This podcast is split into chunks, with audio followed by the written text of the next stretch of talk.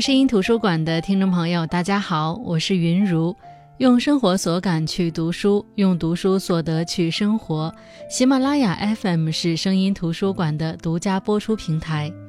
今天为你解读的这本书是《谁动了我的奶酪》。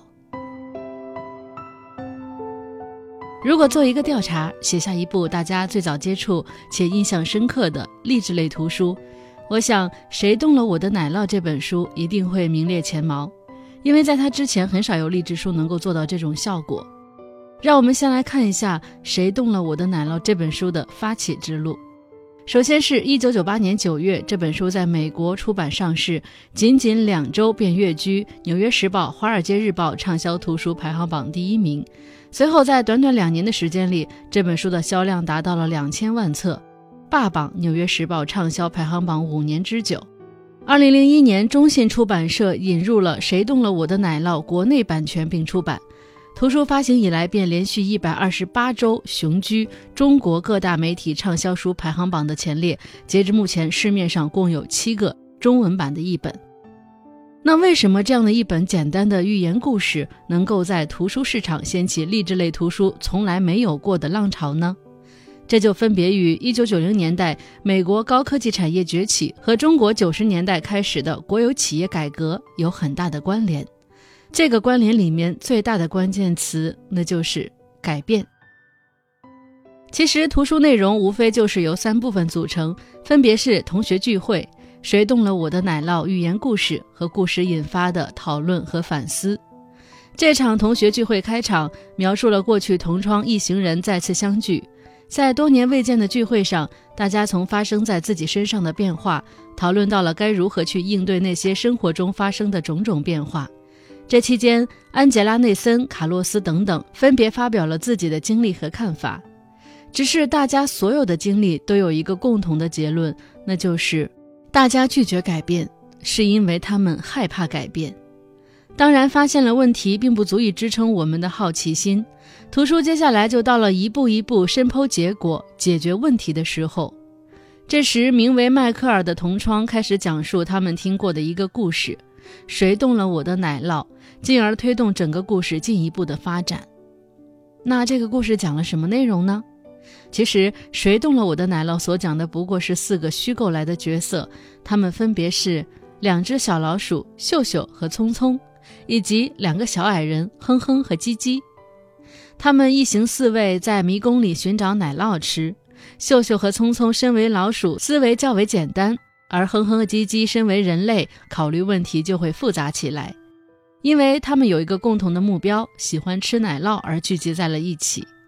经过耐心的寻找，大家找到了奶酪 C 站。找到 C 站后，大家的做法就各不相同了。两位老鼠思考简单，即使找到了奶酪，他们还是会每天检查奶酪的分量，还时刻把寻找奶酪的跑鞋挂在脖子上。而不同的是，小矮人哼哼和叽叽在找到奶酪后做了一个长期的规划，那就是把家定居在了奶酪 C 站附近。他们想，既然眼前有大多的奶酪解决了吃的问题，为啥不建造一个舒适的家，从此不再劳累奔波呢？就这样过了一段时间，发生了一件奇怪的事情，那就是所有的奶酪全都消失了。毫无任何心理准备的小矮人哼哼和叽叽慌了神。面对眼前的困境，不知道该如何是好。除了抱怨，二人并没有想到还能做什么。而与二人不同的是，老鼠秀秀和聪聪因为每天盘点而提早发现了奶酪站的变化，循着线索很快找到了奶酪驿站。奶酪消失后不久，小矮人之一的哼哼也受够了抱怨和饥饿的生活，决心改变现状，不在原地等待。他独自一人再次踏进了能够寻找到奶酪的迷宫中，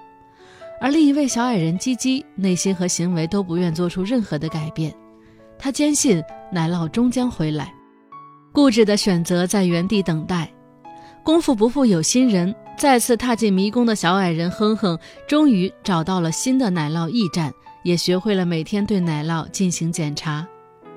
故事到这里就结束了。而这本书再次回到那群聚会的同窗们，大家对与奶酪有关的故事展开了讨论。他们都不自觉地将自己带入到故事的角色当中，并公开发表了自己的看法。即使故事中的鸡鸡墨守成规、不懂变通，让大家所不齿，却让大家不可否认的是，其中的大部分人都认为自己更像鸡鸡，那个在面对变化时固步自封的自己，没有老鼠简单思维，也没有哼哼那样调整自己适应变化的勇气。那到这里，其实这本书的核心内容就全部结束了。作者写这三个部分的描写，是想告诉我们的是什么呢？我觉得他想告诉我们的，无非就是我们如何去正视生活中的现状，我们要理清思绪，要去坦然地应对突发的变化。首先，正视生活现状，其实就是寓言故事中的奶酪。它指的是什么呢？我们和奶酪之间又有着怎么样千丝万缕的关系呢？一千个读者有一千个哈姆雷特，作者在这里所谓的奶酪。也不过是对我们现实生活中所追求目标的一种比喻。在这个寓言故事的最后，我想，其实每一位读者对于奶酪都会有不同的理解。这份理解一定包含一个我们生命中最迫切需要的东西。这个东西之于我们，正如奶酪之于故事中的四位主人公。所以，它或许是等待许久的一份高薪工作，或许是懵懂时期的一段美好的恋情。或许是重获健康的体魄，甚至是人际关系、金钱、豪宅、自由、赏识等等，那些看得见及看不见的东西。我们每个人的内心中都有一块自己想要的那块奶酪，我们之所以对它孜孜以求，去追寻它，想要得到它，因为我们坚持并相信这块奶酪够给我们带来幸福、快乐、成就感、满足感。是的，我们常常响亮地喊着“我的人生我做主”的口号，现实生活中却被不同的奶酪牵动着内心的喜怒哀乐，所以，我们千方百计、费尽心思、倾尽全力去争取到自己那梦寐以求、向往已久的小小奶酪，就像寓言故事中的小矮人一样，被眼前短暂停留的奶酪产生依赖，沉迷其中，再也没有了昔日的斗志。直到有那么一天，这份奶酪从我们身边不翼而飞了，那这份失去将会给我们沉重的打击，让我们的内心遭受极大的伤害。我们没有办法给我们未来将要发生的事情做出精准的预判，而且我们每个人都因为不同的自身条件和不同的期待，会面临各色不同的奶酪。因此，无论是寻找奶酪还是守护奶酪，我们都没有任何途径去学习一套规范的教程，来帮助我们规避那些我们不愿意也不想发生的事情。因此，我们就要明白这个寓言故事对应内心到底讲的是什么。首先，我们要知道，奶酪不可能永远是新鲜的、高品质的，它是会随着时间长河的流逝渐渐变质。当奶酪的新鲜度不在了，甚至消失的时候，就是我们生活中、职场中遭遇瓶颈、事业受挫、感情破裂、家庭冲突的时候。我们生活中的这些环境事物，即使没有消失，但是本身却已经发生了质的变化。那发生改变后呢？这就到了我们今天第二个要讨论的理清思路的部分。面对变质甚至失去的奶酪，我们不同的应对行为会得到不同的结果。从寓言故事里面，我们了解到，在面对变化时，两只思维简单的老鼠做的反而要比两个思维缜密的小矮人要好。这得益于老鼠简单的思维，让他们能够在改变发生时，不过多的去纠结过往，毫不犹豫地去寻找解决自身困境的办法。反观两个小矮人，他们因为拥有人类复杂的脑思维和情感，总是不自觉地把事情变得复杂化。因此，这则寓言故事并不能说明老鼠比人更聪明，只是通过这样的一个时间，让我们看到，有些时候，我们人类那些引以为傲的智慧和情感，恰恰也会成为前进道路上的绊脚石。当奶酪变质已经成为既定的事实，你不去相信在不远处的某一个地方还有新的奶酪，那你就会纠结于奶酪变质，怨天尤人，却又不得不接受眼前的现实，最终安于现状，停滞不前。与之相反的是，如果你去相信自己所拥有的奶酪已经不再成为既定事实，而一定有一块新的奶酪在某一个地方等待着你去发现，那么你就会满心期待地行动起来，去尝试寻找那块新的奶酪。其实这完全符合了心理学中的情绪 A B C 理论。人们不同的思想观念会引发不同的思维方式，进而激发出不同的行为结果。其实很多时候，好坏、黑白、善恶并不是既定的，而是一连串因果的组成。就在你起心动念之间，就会对往后的整个事情埋下成败的伏笔。所以呢，无论你面对的是什么，都尝试着多给自己一条路，去摒弃脑海中迸发出来的那些消极观念，积极践行那些积极的想法，尝试去适应变化。要相信你自己。想你眼前的一切是皆有可能的。那说到第三个方面呢，就是只有改变才是永恒不变的。我们要学着去看到改变带来的惊和喜的机遇。中国古文言文说道：“穷则思变，变则通，通则达。”这里有个关键字，就是变。这个道理古人们都告诉我们了，可是我们后辈还是不能很好的落地执行，这是为什么呢？这里就牵扯到了一个人的本性的问题。通俗点来说，其实也就是贪图享乐、安逸。